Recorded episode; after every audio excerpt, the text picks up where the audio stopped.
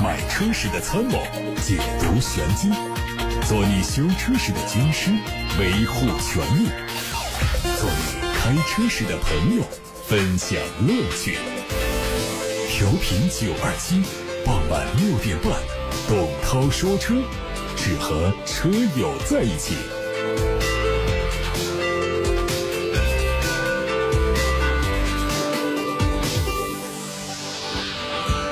各位好，我是董涛，董涛说车六点半到七点半直播。大家关于选车用车的问题，关于汽车消费维权的投诉，现在可以发到直播间来，八六八六六六六六正在开通热线，还有董涛说车的微信公众号可以图文留言。看资讯，上周末第七代伊兰特借着现代嘉年华活动在武汉上市，售价九万九千八到十四万一千八。他们还推出了锋芒立享计划，现场买车可以享受一万元起的低首付，最高三年期的免利息，最高两千元的置换补贴和三十天内可退可换，以及终身免费保养等多重购车福利。第七代伊兰特的参数动力学设计理念，彰显出几何形体之美。有六款车身颜色供选择，它基于 iGMP 平台的短悬长轴设计，车身更稳，操作更爽，空间更大。搭载现代新一代的动力系统，在动力输出的同时，兼顾燃油经济性，更高效、更环保。最近，燃情挑战东风 Honda 思域控场嘉年华在武汉力胜赛车体验中心盛大召开。东风宏达思域家族为这次活动带来了集运动实用为一体的思域三厢，以及上市不久的思域两厢。它们的最大功率有一百三十千瓦，最大扭矩两百二十牛米。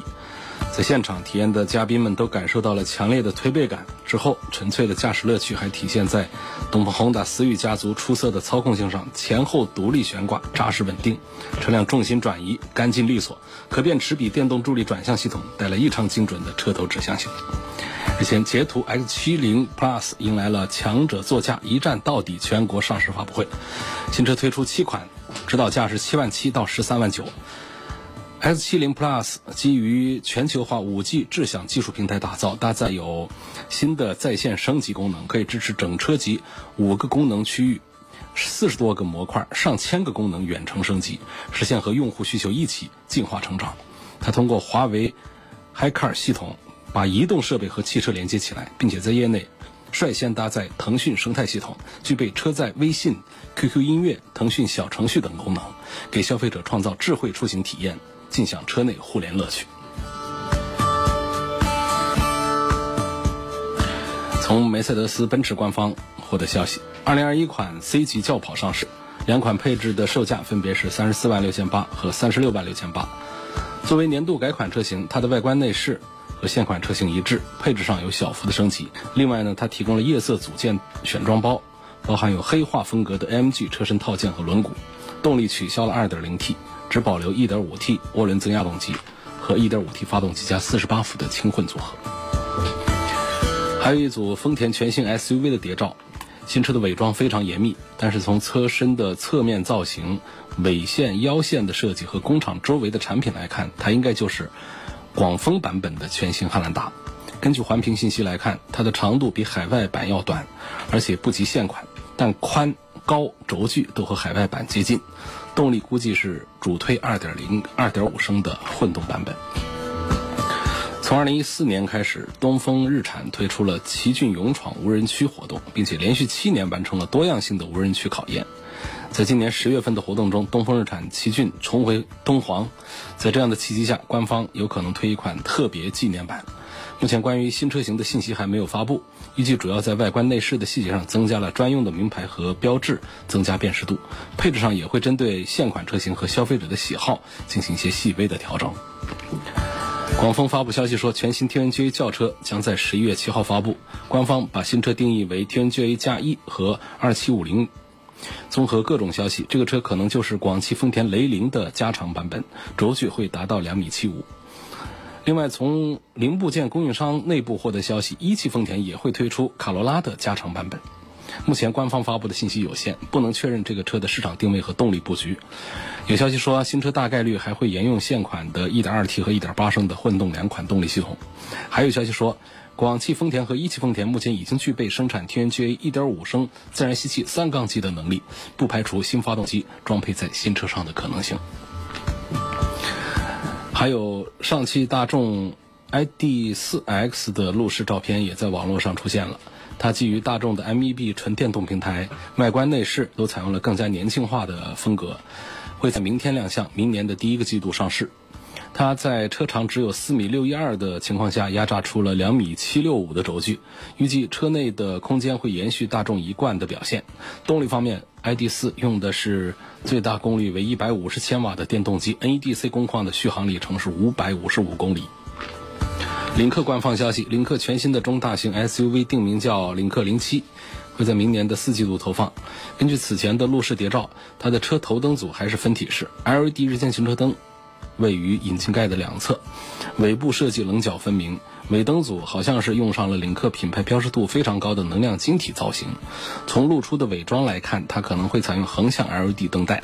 据悉，这车基于 SPA 平台，预计。会用上和沃尔沃 x C 九零一样的 2.0T 发动机。上汽大众的途岳纯电正式上市，只推出了全景优享版一款车，官价是十九万四千八。作为一款 MQB 平台的油改电产品，A D C 的续航里程只有三百一十五公里。荣威 M X 八正式上市，它的定位是中大型 MPV，四款配置的售价是十八万八千八到二十五万三千八。从外观上看，它用上了荣威新狮标车型的标志性设计元素——绒鳞格栅，尺寸非常夸张，辨识度很高。光翼贯穿式日间行车灯的使用，让这辆车看上去更加年轻。侧面造型上弱化了传统 MPV 车型的方盒子视觉形象，设计风格更像轿车。它用上了斑马智联系统，除了中控屏液晶仪表之外，主副驾驶座椅的背后还用上了被官方称作为魔屏的十英寸触控屏。动力上用上的是代号为二零 A 四 E 的二点零 T 涡轮增压发动机，匹配八速的手自一体变速器。一汽红旗官方传出消息，红旗将会推全新 SUV HS 三，它的定位叫紧凑型 SUV，可以看作是小号版的 HS 五，最快在明年会上市。目前红旗推出了 HS 五、HS 七两款传统动力的 SUV，涵盖了中型到中大型细分市场。即将推出的这个 HS 三定位更低。价格可能会和 HS 五的入门版衔接，在十五到十八万元左右。它的车长可能在四米五五左右，轴距是两米七。动力上大概率还是用一点五 T。哪吒官方推出的第三款量产车哪吒 V 会在明天上市。官方说，新车会提供运动版车型供选择。外观方面用上了纯电车特有的封闭式格栅，两侧配上了立体化的大灯组，整个车头看起来是更加动感个性。尺寸上车长是四米零七。车宽一米六九，轴距两米四二，内饰是非常简洁化的中控屏，取消掉了大量的传统的物理按键和旋钮。在动力和续航部分，标准续航版配备最大功率为四十千瓦、峰值扭矩一百一十牛米的电机，NEDC 工况的续航里程三百零一公里。长续航版本用的电机最大功率有五十五千瓦，NEDC 续航里程是四百零一公里。我们今天先看来自八六八六六六六六上的问题。程先生说：“我前几天看到董涛说车微信公号发了一篇名为《豪华 C 级轿车优惠大比拼》的文章，里面说到奥迪 A 六啊会优惠七万多，也就是说入门版只需要三十多万。问武汉哪家四 S 店有这个优惠？因为我在四 S 店看过车，都说没有现车优惠还不定。啊，这个微信公众号是面向全国的网友发布的文章，因此呢，它讲的不是。”代表着武汉的行情和价格，全国各地啊卖各种车呢，它的优惠洼地啊，价格洼地它都不一样。通常常见的就是很多车型，尤其豪华品牌，在北京地区会比较便宜一点。这是第一个信息。第二个呢，就是这优惠多少啊？你进去到四 S 店里面去问啊，它有几种。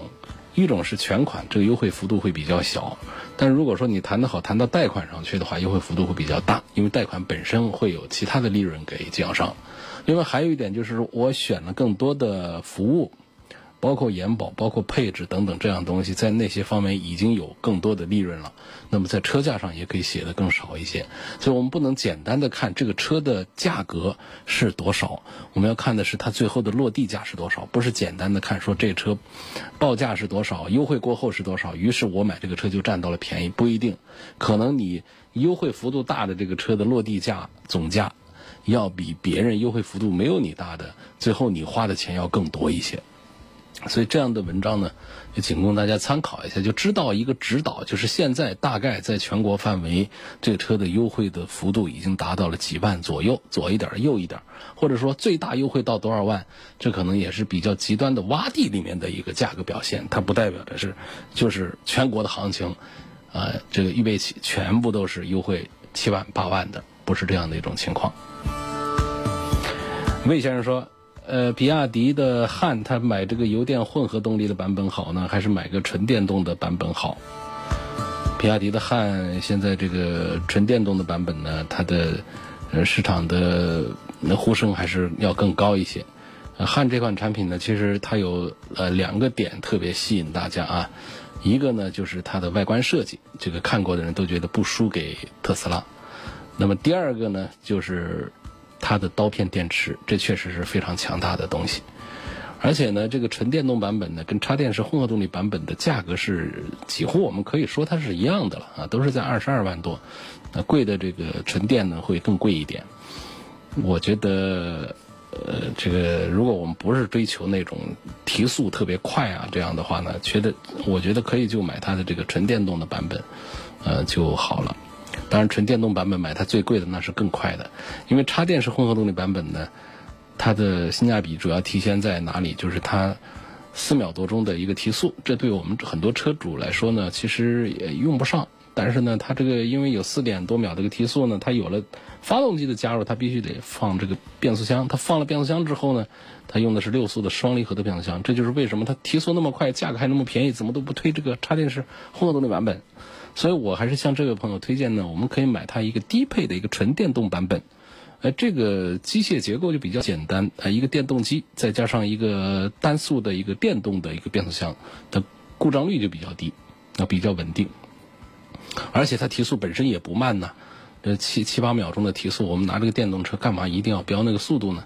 而且它用的这个刀片电池确实是目前行业里面是很牛的电池。各大汽车厂家看到比亚迪推出这个刀片电池之后啊，就纷纷的找过去要合作，而且全是我们耳熟能详的那些豪华大牌都去找他做合作。赞成这位朋友呢，可以考虑买他的这个低配的，也叫超长续航版本啊，这个纯电动的比亚迪的汉。下面有个朋友在“董涛说车”微信公众号上问我说：“三菱帕杰罗的劲畅这个车怎么样？主要是家用和短途自驾。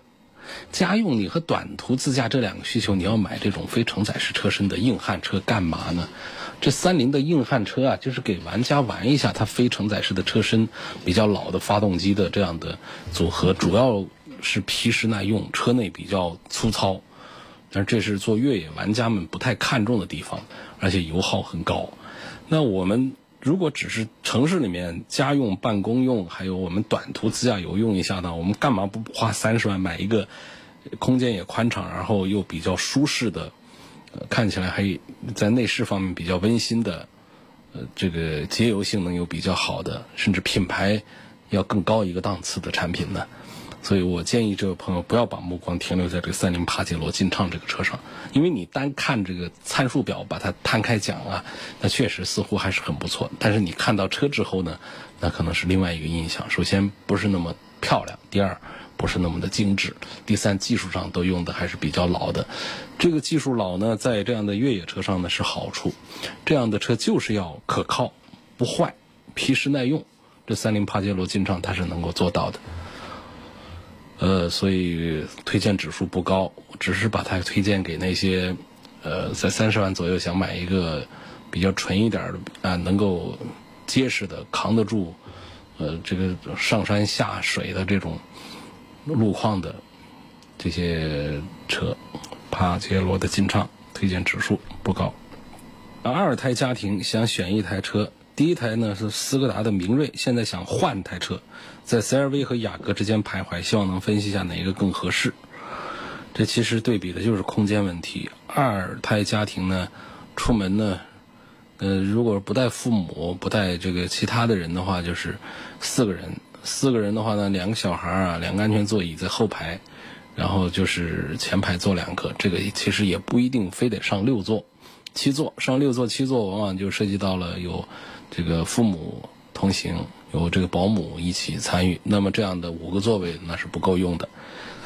当然说夫妻俩带着两个孩子呢，还是劳动强度还是比较大，所以这个车呢选五个座位的比较的辛苦一点啊。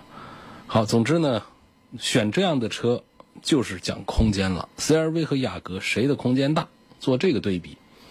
呃，SUV 和轿车它们之间的这个空间对比呢，SUV 头部空间宽敞一点，而这个雅阁呢是腿部空间要稍大一点。实际上呢，头部空间更明显大一些，而腿部空间雅阁所占的优势要更小一些。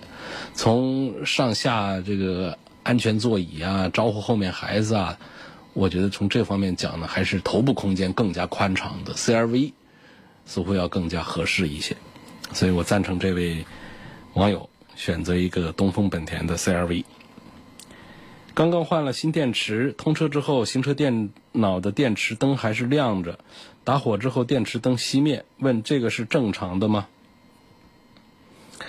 这个是正常的。打火之后各种灯的熄灭，这都是正常。打火之前各种灯亮起来，这也是正常的。这就是行车电脑的一个自我检测的这个过程，自检的一个工程啊，功能没有问题。丰田的 RAV4 和本田 CR-V 做对比，应该怎么选？这个选谁都没有什么问题，都能够代表一台日本车的基本素质。啊，目前卖的最好的还是 CR-V，供参考的意见。九月份提的东本 CR-V 在环线上速度三十码以上，靠中线隔离带行驶就会哒哒哒的声音发出来，靠中间行驶就没有。问这是个什么声音？两种情况啊，你的描述不太清楚。我猜测有两种情况，一种呢。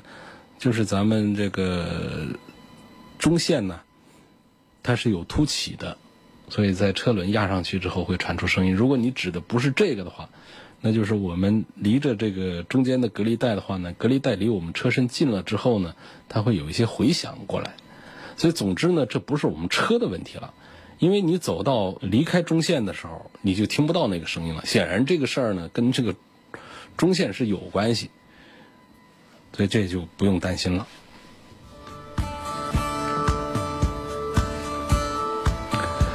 下面看看来自八六八六六六六六的问题，说奥德赛和艾力绅的混动版应该怎么评价？问有没有丰田塞纳国产的最新消息？这个最新消息也不新了，说了好些回，应该是在明年下半年，最早在明年下半年，我们在国内呃可能会看到国产之后的丰田三，但是。应该比较大概率的时间，应该是在后年，二零二二年，国产的塞纳会跟大家见面。关于奥德赛和艾力绅的混动版，从用户评价、后期的质量维护这方面来说的话呢，实际上是难分上下。但是呢，在本田这个事儿上呢，确实，这个奥德赛的人气口碑比艾力绅要好，就是广本的叫奥德赛，东本的叫艾力绅。这个从人气口碑上讲呢，广本的奥德赛还是。先入为主，啊，大家说到这个 MPV 呢，会提到两个，呃，一线的两个车型，一个是别克 GL8，二个就是奥德赛，然后才会提到艾力绅等等其他的产品，这是一个基本面上一个情况，所以包括在销量上的表现也是这样，奥德赛的比艾力绅的销量要好一些，啊，就这么一个情况。八六八六六六六六平台上，张先生说。我想买辆纳瓦拉，问这个皮卡车能不能在市区开？你没说是在哪一个市区开啊？呃，可能的情况是在问武汉，武汉是不行的，三环线以内含三环线，那是按照货车通行的办法来管理，是实行禁行的，那不行啊。三环线以外是可以的。那么，如果你指的是其他城市的话呢，我可以报个名单。这个文件呢，应是去年的一个规定，涉及到的我们的主要的这个地级市都是可以，包括武汉周边的一些非地级市，像十堰呐、荆州、荆门呐、襄阳啊、黄冈、孝感呐、咸宁啊、恩施啊、仙桃、钱江、天门呐，还有随州啊、神农架林区啊、江汉油田这些地方。就是全天候的、全区域的取消限行的，但是在武汉呢，目前还不行，所以这是一个皮卡车的限行规定。下面的问题问我说，想换一台迈锐宝的 XL 1.5T 的顶配，看到性价比不错，说说这个车的优点和缺点。现在开的是一四款的思域，六年来用车良好，基本没什么毛病。想换一台雪佛兰迈锐宝，这确实是性价比非常棒的一个车了。呃，车长将近五米，然后呢，全新设计的很潮的外观，配置也很高，价格却很低。这 1.5T 的最高配呢，标价十八万多，现在实际卖价在十四万多。这个在我们买一般的其他的合资车呢，也就只能买个紧凑级啊，买个 A 级车，或者说我们买这个自品牌的大车也是能买到。但是作为一个雪佛兰合资品牌，这个价格确实是非常的有优势了。呃，另外在它的这个其他的一些配置方面。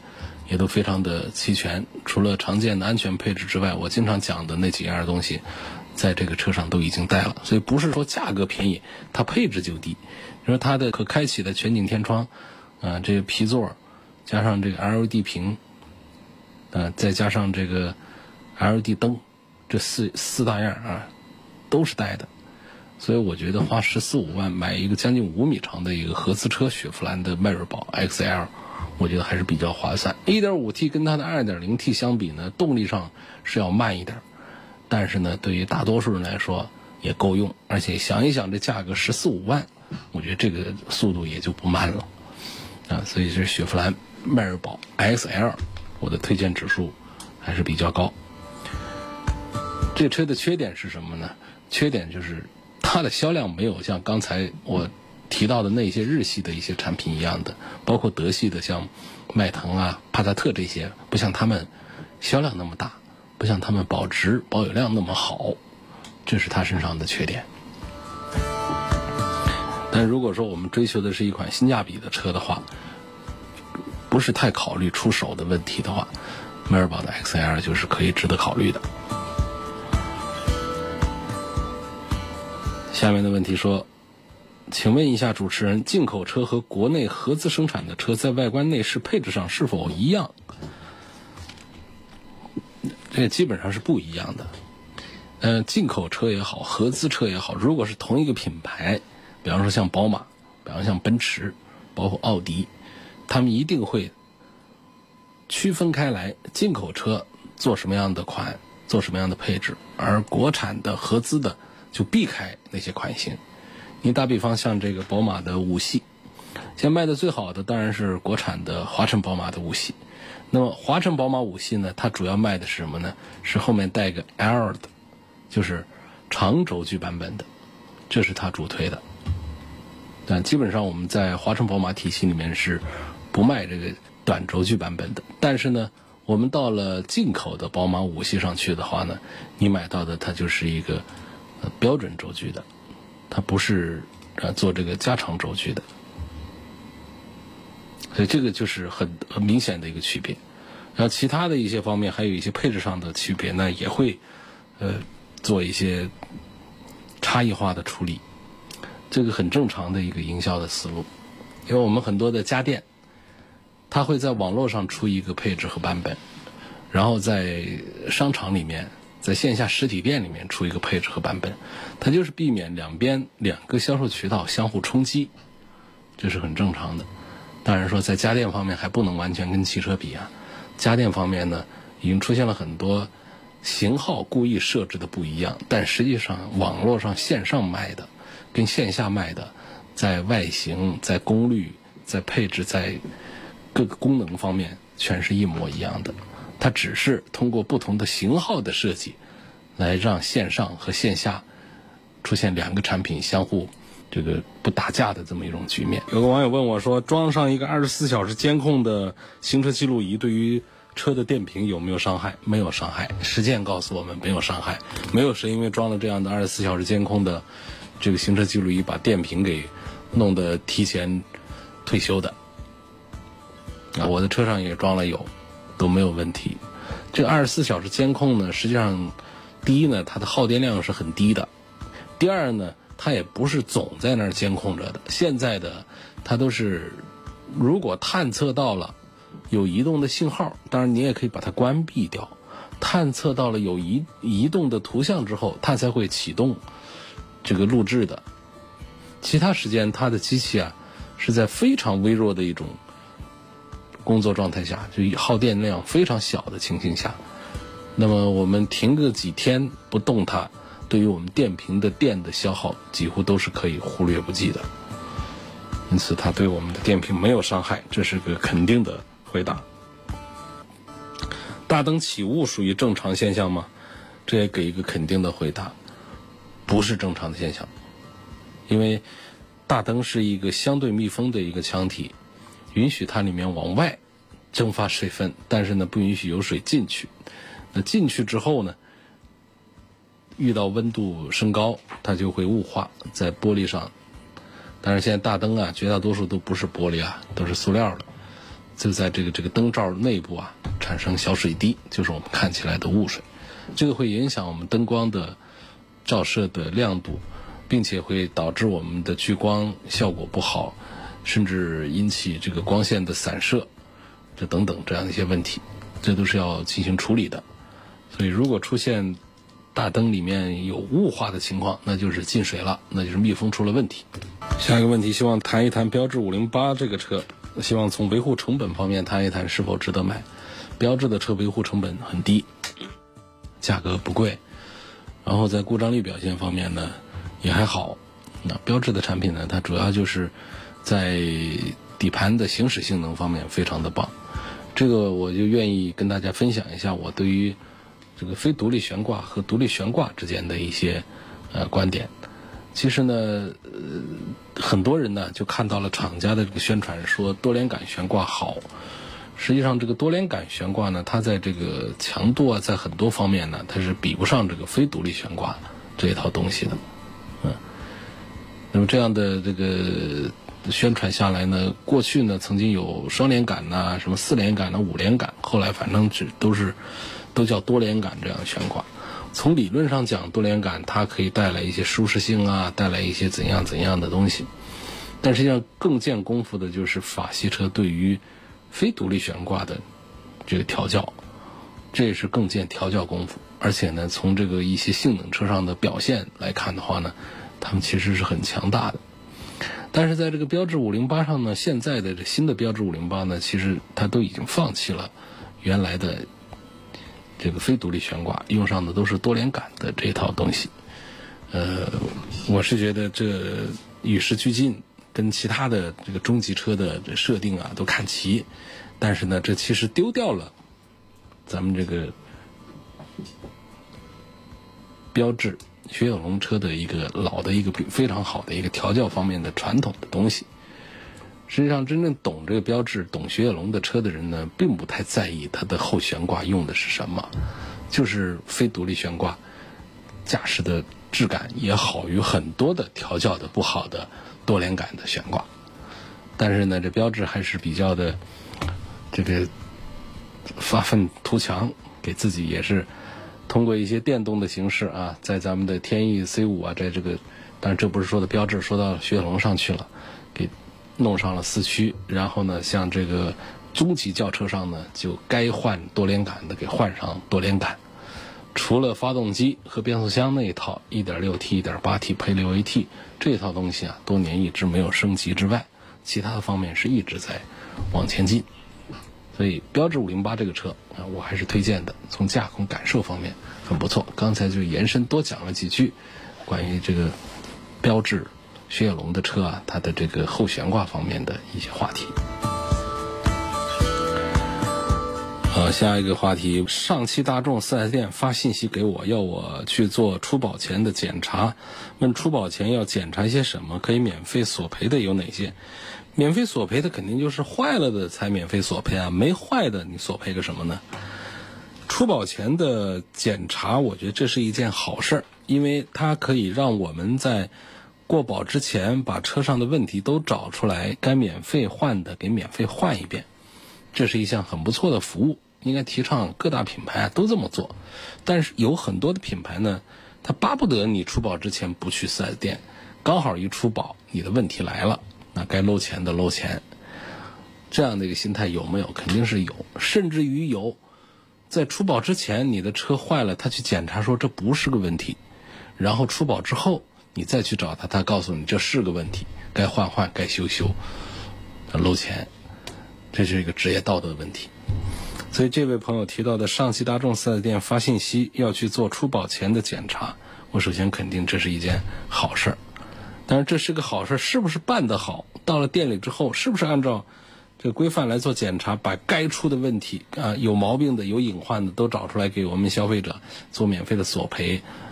啊，这听起来像童话、像假话一样的事儿，听起来很不错。在实际落地的时候，这到底是不是一个噱头？吸引大家到店去，结果吸引了更多的消费产生，这也不好说。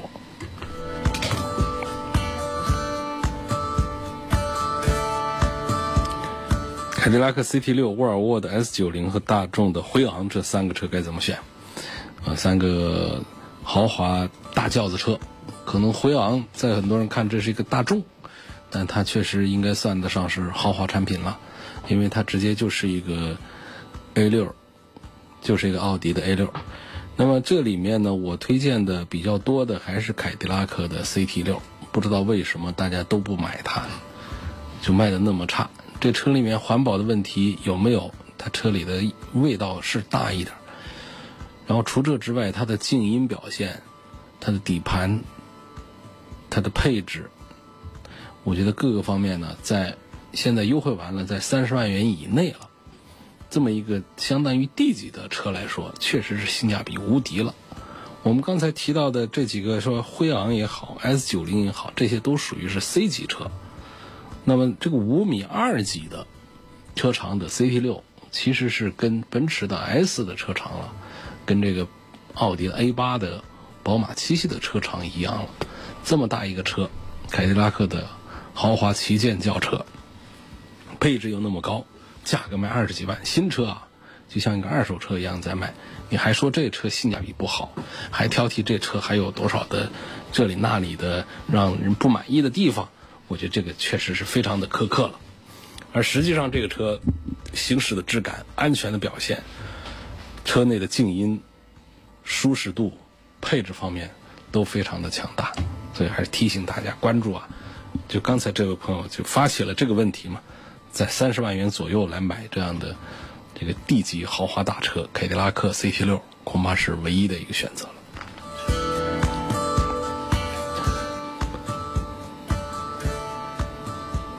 下面的问题是：长安的 CS75 Plus 和领克零一，如果选 Plus 这款车的话呢，1.5升排量的是否够用？1.5升排量，百分之六七十的人都会觉得是七八十的人吧，都会觉得啊，觉得够用的。